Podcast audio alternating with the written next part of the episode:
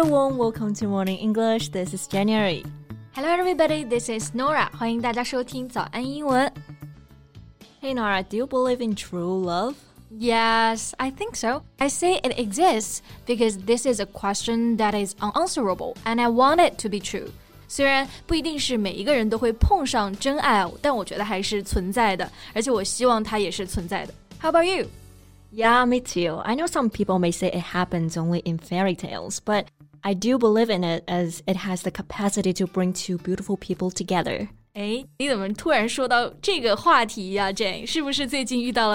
true love？那才不是呢！我是最近呢看到一个爱情故事，关于摇滚巨星 David Bowie 和超模 Iman。读到的时候呢，就觉得这个故事太过动人了，然后才想起这个话题。嗯、虽然 Bowie 现在已经离开我们很久了，但是他的妻子却公开表示，She will never remarry。他这一生将不会再嫁。是的，早年他们结婚的时候啊，媒体其实就是这么报道的：The marriage between an international music superstar and one of the world's most recognized supermodels is a celebrity union made in heaven。的确是的，a union made in heaven，意思就是天作之合。结婚了二十年，他们俩确实是一个非常好的例子，让我们看到了爱情最美好的样子。没错，二零一六年都已因为肝癌去世，这个消息呢，也是让全世界的摇滚迷都为之心痛不已。到现在，他离开我们已经五年了。作为一代摇滚巨星，他对摇滚乐做出的贡献将是无法替代的。那么今天呢，我们就在节目里悼念一下这位一代传奇巨星，和大家聊一聊他的故事。在节目的开始，给大家送一个福利。今天给大家限量送出十个我们早安英文王牌会员课程的七天免费体验权限，两千多节早安英文会员课程以及每天一场的中外教直播课，通通可以无限畅听。体验链接放在我们本期节目的 show notes 里面了，请大家自行领取，先到先得。那首先，大卫鲍伊到底是谁呢？我们可以简短的来看一下《纽约时报》对他的报道，有一个快速的了解。So, David Bowie is the infinitely changeable, fiercely forward looking songwriter who taught generations of musicians about the power of drama, images, and personas. Yeah, infinitely changeable. Infinitely 就是表示永久的，而 changeable 意思就是可以改变的，变成一个词就是表示百变。嗯，那这个呢，不仅仅是指的他在舞台上的造型百变，别人给他的标签百变，还可以指他的歌曲风格百变。对。 而 forward-looking 这个单词呢，指的就是非常具有前瞻性的。If you describe a person or organization as forward-looking, you approve of the fact that they think about the future or have modern ideas. 是的，那他在摇滚乐啊是做了很多实验性的探索的。And Bowie basically presents a brand new persona in each of his new albums. 那 persona 这个单词呢，就可以表示一个人的公众形象，它还可以表示人格或者是人物角色。 大卫鲍伊呢，基本上每一个新的专辑里面，他都会扮演一个全新的角色。对，比如最有名的一个角色叫做 Ziggy Stardust，是一个雌雄同体的角色设定。当时呢，就反映了社会性解放浪潮，以及 David 本人面对地球污染时对人类发出的告诫。 Right, and in concerts and videos, Mr. Bowie's costumes and imagery traversed styles, eras, and continents. 没错，在演唱会和视频当中呢。 包衣的服装和形象跨越了不同的风格、时代和大洲，跨越了不同的风格。这里用到的表达呢，就是 traverse styles，用到了 traverse 这个动词，它的本意就是 to across an area of land or water，表示穿越、跨过。对，但是这个词跟一般的这个 cross 相比呢，它会更加的正式。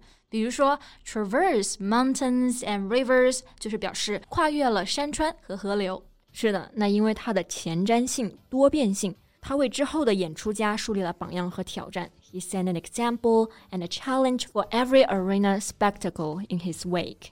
Right，要超越他的演出实在是太难了。那我们刚刚说树立了一个榜样，就是用到了这个表达 set an example。set 在这里呢，就是做动词，表示树立、开创。set a new fashion，开创了新时尚。set high standards，树立了高标准，and also set a world record，表示创造世界纪录。 Right，那演出我们刚刚就用了 spectacle 这个词，它可以用来表示 a performance or an event that is very impressive and exciting to look at，一个精彩至极的表演，或者是一个非常壮观的场面。嗯，那前面说到 arena spectacle 那就是指的专门的演唱会的演出了，因为 arena 就是指的演出的体育馆场地。没错。 所以其实 David Bowie 无论是在音乐上还是时尚领域，他都是潮流的引领者，是聚光灯的中心啊。不过在遇到女主角伊曼之后，事情就变得不一样了。Exactly. Bowie once reportedly said of his marriage. You would think that a rock star being married to a supermodel would be one of the greatest things in the world. It is. 如果你认为一个摇滚巨星和一个超模在一起，这可能是世界上最好的事情嘛？那么这个事情就是对的，真的有被甜蜜到啊！He also said my attraction to her was immediate and all-encompassing。嗯，那要想表白的同学，感觉这句话就可以马上学起来了。对，那刚刚这句话的意思呢，就是我对她一见倾心，我爱她的所有。Attraction 这个单词就是可以表示对一个人的爱慕，而 all-encompassing 这个词本意就是指的包容的。包含每一个方面的。是的，之后 Bowie 去世，我们作为普通的粉丝啊，都觉得非常难受了，很难去想象伊曼是怎么来面对这个痛苦的消息的。Two years later, Iman opened about her feelings during an interview. She said, Sometimes I don't want people to know how sad I am. People say to me, Oh, you're so strong.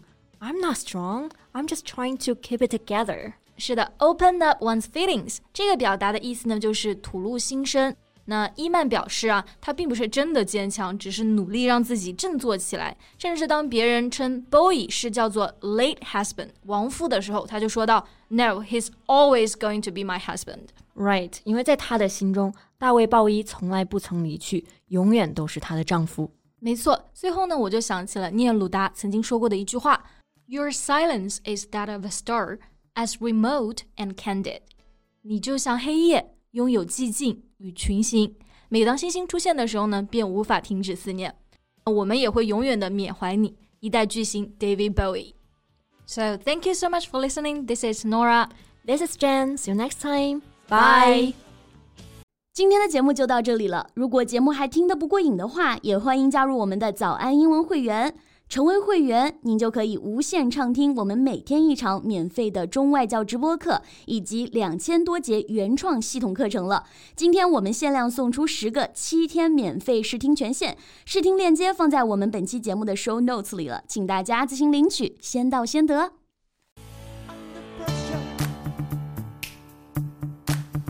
Under pressure.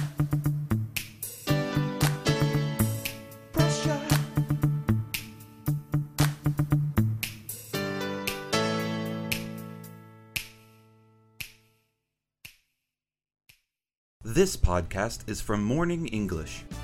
学口语就来早安英文。